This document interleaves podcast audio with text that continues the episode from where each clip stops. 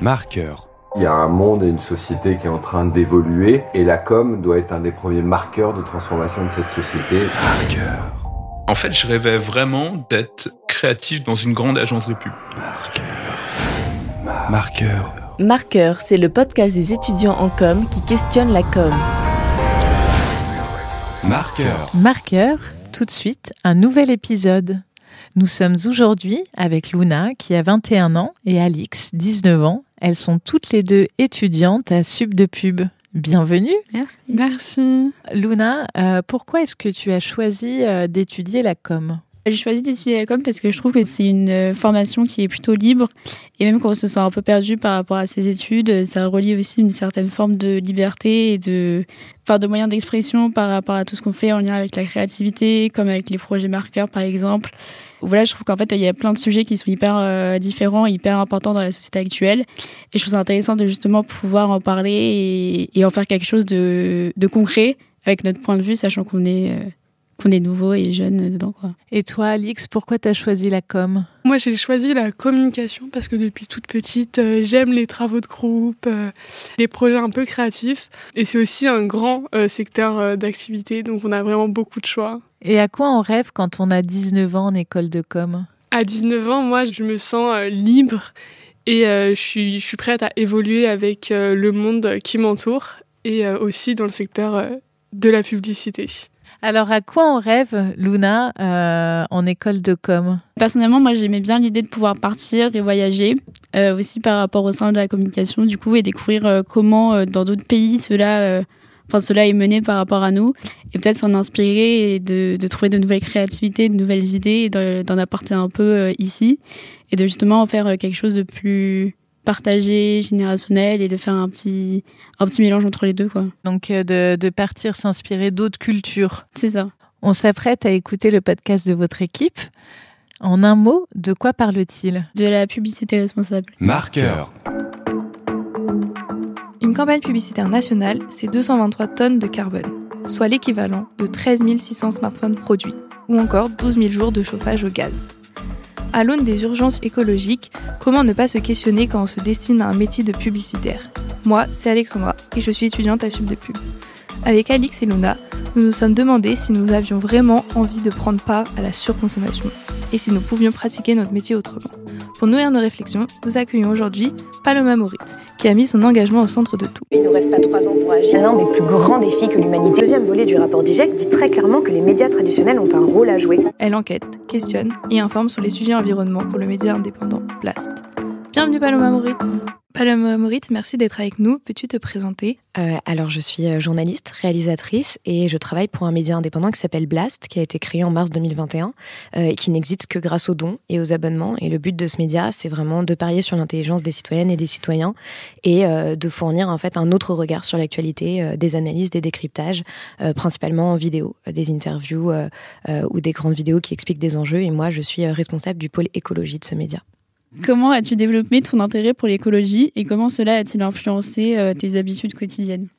Alors je pense que je pourrais faire une réponse de une heure, mais euh, la, chose la plus importante pour moi, c'est que je pense que quand on prend conscience de l'urgence écologique et donc du fait qu'on est en train de, en fait, de mettre en danger les conditions d'habitabilité de la planète et donc euh, bah, nos vies, euh, en tout cas nos conditions de vie dans un futur proche et les vies des futures générations, et bien en fait notre vision du monde change complètement. Et c'est ça que moi je trouve passionnant, c'est d'essayer de vraiment regarder le monde à travers les lunettes de l'urgence écologique. Donc mes, prises de conscience, elles ont eu lieu à travers euh, des documentaires, des lectures, euh, etc. Et au fur et à mesure, ça, ça a donné un sens à ma vie et ça a permis en fait de mettre des mots sur un sentiment d'absurdité que j'avais sur le monde depuis des années. Donc il y avait énormément de choses qui n'avaient pas de sens euh, et notamment justement le fait de, de, de, nous vendre des choses dont on n'a pas besoin. et, et donc à partir de là, c'est un engagement qui depuis mes 15 ans irrigue toute ma vie et c'est absolument passionnant parce qu'on doit tout repenser en fait à l'aune de cette urgence.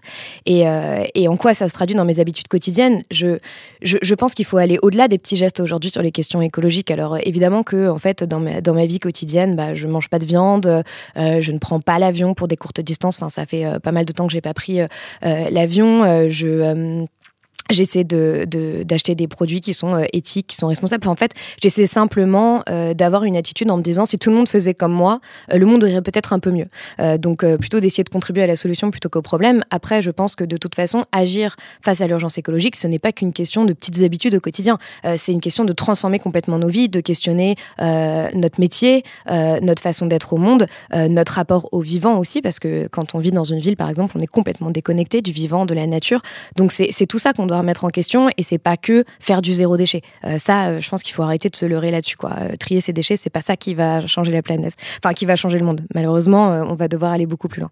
Comment Blast, donc votre média, il parvient à se passer de la publicité dite traditionnelle pour développer sa communauté? En fait, euh, Blast, euh, l'objectif, c'était vraiment de créer un média pour tout le monde. Euh, et donc, derrière l'idée de créer ce média-là, en fait, ce qu'on veut, c'est que on puisse, par exemple, les personnes qui peuvent nous soutenir, et ben, elles vont le faire en faisant un don ou en s'abonnant, donc en donnant 5, 10, 15 euros par mois. Mais ces personnes-là le font pour les personnes qui n'ont pas les moyens de le faire. Donc, en fait, c'est un peu d'essayer de créer une sorte de chaîne de solidarité autour de ça. Et après, en fait, d'une certaine manière, on le fait par la preuve. C'est-à-dire que les personnes vont regarder une vidéo Blast ou un entretien et ensuite elles vont le partager à des amis. Elles vont s'abonner en disant moi je veux qu'un tel média existe et elles vont essayer de pousser d'autres personnes à s'abonner. Euh, et en fait, ça, ça marche comme ça à travers les réseaux sociaux, donc des partages sur les réseaux sociaux, euh, mais aussi euh, à travers le bouche à oreille. On sous-estime beaucoup en fait le bouche à oreille, mais par exemple pour le cinéma c'est hyper important. Souvent il y a des films qui vont vraiment très très très bien marcher grâce au bouche à oreille et ils auront pu faire énormément de publicité. C'est pas forcément ce qui va le plus compter. Donc en fait c'est vraiment sur notre contenu, c'est de montrer que notre contenu est utile aujourd'hui euh, et donc des personnes vont avoir envie de s'abonner, etc. Mais euh, par exemple à Blast sur YouTube en général quand on poste des vidéos, bah automatiquement les, vidéos sont monétisées. Donc il y a des pubs. Euh, nous on renonce absolument au fait qu'il y ait des pubs. On veut pas que les personnes soient polluées par un autre contenu avant de regarder le nôtre. Et en plus, si voilà moi par exemple je fais des vidéos sur l'écologie, si juste avant on voit une pub pour un SUV, c'est complètement absurde. Donc clairement, voilà, on va pas, on va pas faire ça. Donc c'est c'est pas du marketing, c'est vraiment de dire comment est-ce qu'on va communiquer sur ce qu'on fait sur notre produit. Et c'est ce que font en fait euh, d'autres médias ou même d'autres euh, marques. C'est-à-dire que aujourd'hui on a des marques comme euh, Veja ou même Loom qui sont des marques de, vêtements ou de chaussures qui ont décidé de ne faire aucune publicité et qui cartonnent. Enfin Veja, c'est voilà, il y a plein de gens qui portent des baskets Veja et qui ne savent même pas que ce sont des baskets éco-responsables et qui sont certifiées Bicorp, donc qui sont parmi les plus éthiques possibles. Et d'après toi, quel est l'impact de la publicité sur notre environnement? Alors, l'impact principal de la publicité sur notre environnement, c'est par le fait de nous vendre des produits dont on n'a pas besoin et donc des produits polluants. Euh, le, problème de la société dans laquelle on est aujourd'hui, c'est qu'on nous a créé des besoins artificiels. C'est-à-dire qu'on nous a laissé penser que euh, si on avait, euh, j'en sais rien, une grosse voiture, un écran plat, les dernières baskets à la mode, on serait heureux. Sauf qu'en fait, on se rend bien compte que c'est pas vraiment ça qui nous rend heureux. Il y a des études qui nous montrent ce qui rend heureux, c'est d'avoir des liens très forts avec les personnes, qui nous entourent et, et, des liens familiaux très forts. Il y a vraiment énormément d'études qui ont montré ça. Euh, sauf que, en fait, la publicité tend à nous vendre ce modèle-là et donc de nous dire de toujours acheter plus, de toujours consommer plus. Et souvent, la publicité, même si c'est un peu en train de changer, euh, même s'il y a du greenwashing, euh, en fait, elle tend à nous vendre des produits polluants. Euh, je veux dire, l'une des premières choses à laquelle on peut penser quand on pense aux publicités, c'est par exemple les voitures. On a aujourd'hui énormément de publicité pour les voitures et on voit l'impact que ça a. C'est-à-dire que par exemple en France, les ventes de SUV, donc ces énormes voitures, elles ont explosé et les SUV en fait c'est la deuxième cause du réchauffement climatique en France. Donc on voit bien là qu'on a un problème et pourtant on continue à avoir des publicités où on voit un homme seul dans sa voiture dans le désert. Alors déjà bon, euh, cette situation ne nous arrive jamais, c'est que les publicités nous vendent des choses qui n'existent pas dans la vraie vie quand même, faut le dire, parce que ça arrive rarement de juste faire un petit détour quand on est dans Paris et de se retrouver en plein désert et de se dire waouh c'est l'aventure. Et, euh, donc euh, c'est aussi voilà il y a, un côté un peu qui, qui se détache totalement de notre réalité avec les publicités et qui nous vend un monde qui n'existe pas euh, et, euh, et on le voit bien c'est-à-dire que en fait euh, parfois voilà on va acheter tel produit ou telle robe et on va se dire ça va changer ma vie puis en fait après on se rend compte que non pas du tout et que peut-être potentiellement ça n'a pas du tout la même tête sur nous que ça l'avait sur le mannequin dans la publicité. Quelles sont les alternatives à la publicité traditionnelle qui pourraient être plus respectueuses de l'environnement, tout en permettant aux entreprises de promouvoir leurs produits et services? Alors, il y a, y a un, un, travail très intéressant à aller regarder. Euh, c'est le travail de la Convention citoyenne pour le climat. Donc, c'était 150 citoyens tirés au sort euh, qui ont débattu pendant neuf mois pour réduire nos émissions de gaz à effet de serre et, euh, et dans un esprit de justice sociale. Donc, dans le but que ça, en gros, ça pèse pas sur les personnes les plus précaires, les plus pauvres aujourd'hui. Et ils ont fait notamment plusieurs propositions sur la publicité. Il y avait un peu trois grands axes. Le premier, c'était de dire, euh, en gros, on va interdire la publicité pour les produits les plus polluants. Le deuxième, c'était de dire, on va réguler la publicité pour éviter en fait qu'on ait euh, des incitations non choisies à la consommation en permanence, parce qu'en fait aujourd'hui, bah, on se balade dans la rue, il y a des, panneaux lumineux, des publicités partout. Euh, quand on navigue sur Internet, on a des pop-up dans tous les sens. Enfin, c'est insupportable en fait au bout d'un moment. Euh, et la troisième chose, c'était d'essayer de, de, faire en sorte que sur les produits, il y ait des incitations à moins consommer. je pense que c'est un peu les trois grands axes qui sont très intéressants parce que oui, il y a des produits polluants sur lesquels on ne peut plus faire de publicité. Ensuite, il va falloir réguler, c'est-à-dire qu'il y a une façon de faire de la publicité, notamment les panneaux lumineux, qui sont complètement absurdes. C'est-à-dire qu'à un moment où en fait on sait que euh, on demande aux citoyens, euh, voilà, de baisser le wifi, de faire attention, de couper la lumière, on peut pas à côté de ça avoir des panneaux lumineux gigantesques qui sont allumés toute la nuit partout euh, pour nous, enfin et en plus pour nous vendre des produits qui vont encore plus aggraver la situation dans laquelle on est et donc potentiellement faire qu'on va devoir consommer encore moins d'énergie plus tard quoi. Enfin, c'est une sorte de cercle vicieux un peu un peu hallucinant. et ensuite, bah en fait la, la, la question c'est de dire comment est-ce qu'on peut mettre en, en place une loi E20 sur la publicité, c'est-à-dire de la même manière qu'à l'époque, on a régulé par exemple la publicité pour les cigarettes ou l'alcool parce que c'était des produits qui étaient très mauvais pour notre santé.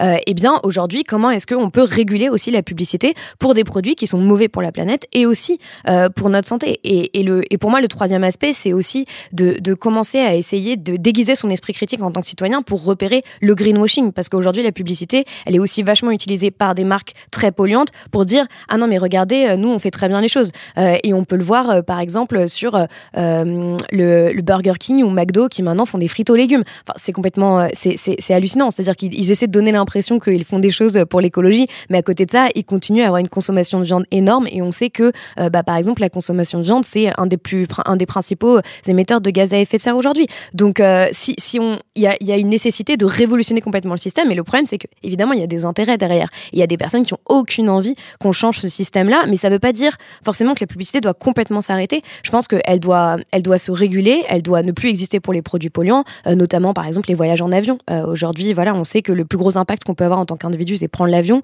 Quand on voit des publicités qui nous disent ah bah pour 29 euros vous allez faire un aller-retour à Barcelone, bah évidemment en fait que euh, on va avoir envie d'aller à Barcelone en avion plutôt que de prendre le train, parce que souvent le train aussi est plus cher. Donc c'est aussi par exemple de réguler les prix, donc de dire qu'il n'y a plus droit à des publicités pour les soldes. C'est ce que proposait la Convention citoyenne pour le climat. C'est pas de dire il y a plus de soldes, parce que parfois les soldes aussi ça peut aider les personnes plus plus précaire, mais c'est de dire on n'a plus le droit de faire de la publicité pour ça. Et, euh, et le dernier point, c'est que je pense que c'est très important euh, qu'il y ait de plus en plus de publicité pour les produits éthiques, parce qu'en plus, ces publicités-là sont des publicités qui permettent aussi de faire de la pédagogie en fait sur ces questions. Selon toi, la publicité peut-elle euh, être compatible avec la transition écologique? Et si oui, comment la publicité elle peut être utilisée comme un outil de sensibilisation et d'éducation du public sur les problématiques environnementales et les solutions durables? À terme, je pense que la publicité a vocation à peu à peu disparaître, mais à terme, dans très longtemps. Euh, L'idéal, ce serait de se dire que euh, bientôt, on aura des œuvres d'art dans les villes plutôt que des publicités et que euh, justement, on arrêtera de, de nous vendre un monde qui, à la fois, n'existe pas et qui, en plus, crée énormément de, de, de, de dommages et, et, et d'impact aussi, en fait, sur les droits humains, sur les populations et sur notre planète. Maintenant, bon, ça, c'est l'utopie. Il y a aussi un chemin pour y parvenir à cette utopie, c'est de dire comment est-ce que, en fait, la publicité peut se mettre au service de la transition écologique. Je pense que c'est possible c'est déjà le cas. C'est-à-dire qu'aujourd'hui, il y a plus en plus de, de publicité pour des produits éthiques qui font aussi beaucoup de pédagogie, c'est-à-dire par exemple on peut le voir sur tous les produits zéro déchet comme les shampoings solides ou autres qui vont en fait à chaque fois expliquer bah euh, voilà quand euh, par exemple vous utilisez un gel douche et bah ce gel douche il va avoir 70 euh, ou 80 d'eau. Donc c'est complètement absurde et vous utilisez de l'eau pour rien. Donc bah, si vous utilisez un shampoing solide, vous allez utiliser beaucoup moins d'eau et beaucoup moins de produits toxiques qui vont derrière se retrouver bah, dans, dans, dans les eaux usées et qui va bah, justement avoir un impact sur l'environnement. on peut le voir aussi sur sur d'autres types type de publicité. Donc je pense qu'il y a, une importance en fait aujourd'hui de, faire prendre conscience à la part des gens que nous sommes déjà dans une autre réalité, que l'urgence écologique elle est déjà là, que le réchauffement climatique est déjà là. On en prend conscience tous les jours à travers les nouvelles, mais même juste l'été qu'on vient de vivre, et que donc du coup, bah, la publicité qui a un impact énorme sur notre façon de concevoir le monde, sur nos imaginaires,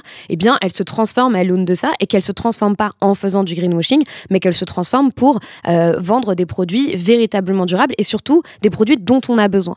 Et en fait, là où je veux dire que la publicité peut-être à terme n'existera n'existera plus, c'est que en fait, les produits dont on a besoin, on n'a pas besoin de publicité pour les acheter.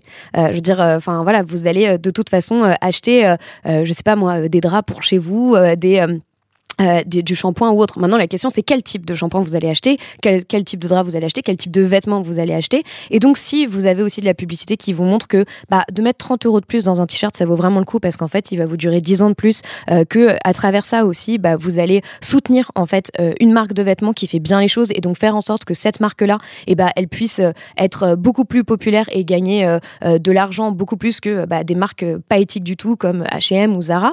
Eh bien, déjà, en fait, vous participez à un autre monde. Je pense que la publicité peut énormément aider là-dedans. Elle peut aider aussi pour mettre en avant des causes, des initiatives, euh, des, même des, supermarchés coopératifs, etc.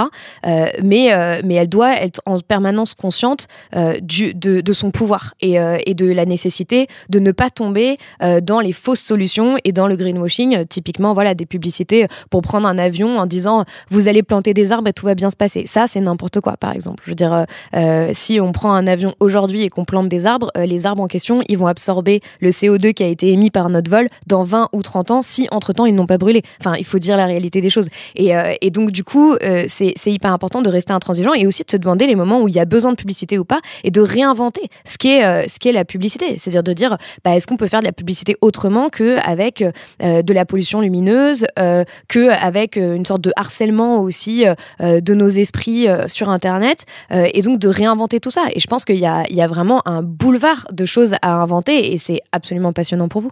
Les techniques qu'on apprend en école de publicité, de communication ou même de marketing, est-ce que tu penses qu'on peut les utiliser euh, pour euh, la cause euh, écologique? En fait, c'est déjà le cas d'une certaine manière, aujourd'hui, la plupart des personnes qui sont des activistes connus vont utiliser, vont travailler avec des graphistes, par exemple, pour faire des carousels sur Instagram pour expliquer des grandes problématiques, vont utiliser aussi bah, voilà, des outils pour de vidéos, de montage, pour essayer de tout de suite capter l'attention. Parce qu'en fait, aujourd'hui, on est aussi dans une bataille pour capter l'attention. et, et on le sait, c'est-à-dire sur Instagram, sur TikTok, sur les réseaux sociaux, c'est 2-3 secondes. Et après, les personnes scrollent, etc. Donc c'est euh, toutes ces techniques pour capter l'attention, parce qu'en fait, à la base, c'est ça que veut faire la publicité, c'est essayer de, prendre notre temps de cerveau disponible et de capter notre attention pour nous pousser à acheter euh, ou à, faire quelque chose. Euh, et, euh, en fait, c'est exactement ce que fait aussi euh, justement l'écologie. Et c'est un peu là où ça, où, là où il y a un, truc un peu compliqué, c'est de dire est-ce que c'est pas un peu paradoxal d'utiliser des outils d'un monde qu'on est en train d'essayer de changer pour promouvoir le fait de le changer en quelque sorte? et en même temps, je pense que c'est très important parce qu'on est dans une société donnée et que si on veut avoir euh, bah, l'attention d'un maximum de personnes, il faut évidemment utiliser ces outils marketing. Donc quand on est aujourd'hui étudiant en communication, en publicité, on peut tout à fait en fait euh, demain par exemple travailler pour une grosse ONG et les aider euh, à euh, bah, mettre en place justement euh, des slogans, euh, des, des, phrases un peu qui accrochent pour leur campagne, de faire des beaux visuels, etc. Parce que justement en fait de plus en plus toutes ces associations, toutes ces ONG, elles ont besoin de personnes qui ont ces talents-là, qui ont des talents de graphiste, qui ont des talents, talents pour faire du wording et donc euh, trouver la phrase un peu choc qui va euh, revenir dans la tête des gens, etc. Euh, et donc ça ça veut pas du tout dire justement que la que la publicité n'a plus vocation à exister, mais peut-être qu'elle doit décaler aussi un peu justement son, son utilisation de base et de dire comment est-ce qu'on va pouvoir travailler sur des causes justes et, et par exemple même à Blast, nous on a aussi bah, des personnes qui peuvent être en communication, les personnes qui gèrent nos réseaux sociaux, etc. qui vont nous aider ou la personne qui travaille avec nous, bah, c'est euh, un directeur artistique qui va designer euh, euh, justement une typo, des visuels qui vont être hyper importants. nous, on le voit à Blast par exemple, l'une des choses les plus importantes, c'est les vignettes sur YouTube. C'est-à-dire que si vous avez une belle vignette avec un titre qui est accrocheur, qui donne envie, et eh ben c'est ça, en fait, c'est 90% de la réussite de la vidéo, c'est malheureux, mais c'est comme ça, qui va faire que les gens vont cliquer. Donc d'une certaine manière, on fait aussi en fait un peu de la publicité et on doit le faire avec justement les outils que vous apprenez aujourd'hui, c'est-à-dire vraiment de faire des choses esthétiques qui donnent donne envie, mais de donner envie justement euh, d'aller vers euh, la solution plutôt que le problème, et donc de donner envie de se bouger pour que ce monde change véritablement et qu'on préserve nos conditions de vie à l'avenir. Quoi. Comment, de façon générale, on peut utiliser l'art euh, pour se mobiliser euh, face à l'urgence écologique? En fait, c'est intéressant parce que l'art, c'est un peu l'antithèse de la publicité, et en même temps, l'art fait partie de la publicité. Euh, C'est-à-dire que l'art, c'est un peu l'autre domaine qui va nous offrir tout un, tout un imaginaire. C'est-à-dire que quand on lit un roman, quand on regarde un film, euh, eh bien, on a un monde qui s'ouvre devant nous et on voit en fait à quel point les films, les séries, les romans ont un impact immense sur la façon dont on pense le monde. Euh, et heureusement, justement, tous ces tous ces films-là et ces livres sont en train de changer euh, à l'aune justement bah, des questions féministes, des questions écologiques, etc. Et, en fait, on le voit aujourd'hui que l'art est de plus en plus utilisé pour alerter face à l'urgence écologique parce que le but c'est de faire rêver. Et le problème c'est que aujourd'hui, on a tendance à dire que euh, voilà, euh, l'écologie c'est un hobby que pour certaines personnes euh, qui voudraient punir toutes les autres. On parle d'écologie punitive, etc. Alors qu'en fait, les personnes qui se battent face à l'urgence écologique, elles défendent la vie et elles défendent justement la joie. Il y a, y a une dimension de joie très importante, de retrouver la joie, de retrouver du sens à nos vies. Et en fait, l'art peut permettre de faire ça. C'est-à-dire que la danse, par exemple, est de plus en plus utilisée pour pour faire des actions devant des grosses multinationales euh, comme Total. Moi, il y a pas longtemps, j'ai filmé euh, une scène de danse magnifique euh, devant les locaux de Total à la Défense. C'était complètement hallucinant. Et, ça peut être utilisé aussi dans les documentaires. Moi, ça, m'est arrivé d'en réaliser, mais on peut aussi parler de la peinture, des romans aussi, qui nous permettent de nous projeter dans, dans un monde dans lequel bah, on aurait peut-être réussi à faire face à l'urgence écologique, ou au contraire de nous montrer un monde un peu dystopique dans lequel, bah, en fait, la Terre aurait continué de se réchauffer et de se dire, bah, on n'a pas envie d'aller vers là. Donc, comment est-ce qu'on fait autrement Et, euh, et, et c'est là où euh, c'est intéressant parce que justement, les étudiants en, pub- en publicité ou en communication, en fait, font, sont des artistes euh, en quelque sorte et peuvent utiliser cette âme artistique, cette, cette vision esthétique pour essayer de vulgariser au maximum les grands enjeux autour de l'urgence écologique, les grands chiffres, les grandes données, pour qu'un maximum de personnes prennent conscience de la gravité de la situation. Parce que le problème aujourd'hui, c'est qu'il y a énormément de gens, personnes qui sont conscientes, qui disent oui, oui, bah évidemment, il y a un problème avec le climat, il y a un problème avec la biodiversité, mais ils rendent pas compte à quel point la situation est grave. Et donc, tous les moyens de communication possibles pour leur faire réaliser que la situation est grave et qu'il faut absolument se bouger à tous les niveaux, euh, eh bien, euh, serviront à, à faire bouger les choses, quoi. Bah, merci d'avoir euh, participé à notre podcast. Merci. Merci, Merci. beaucoup.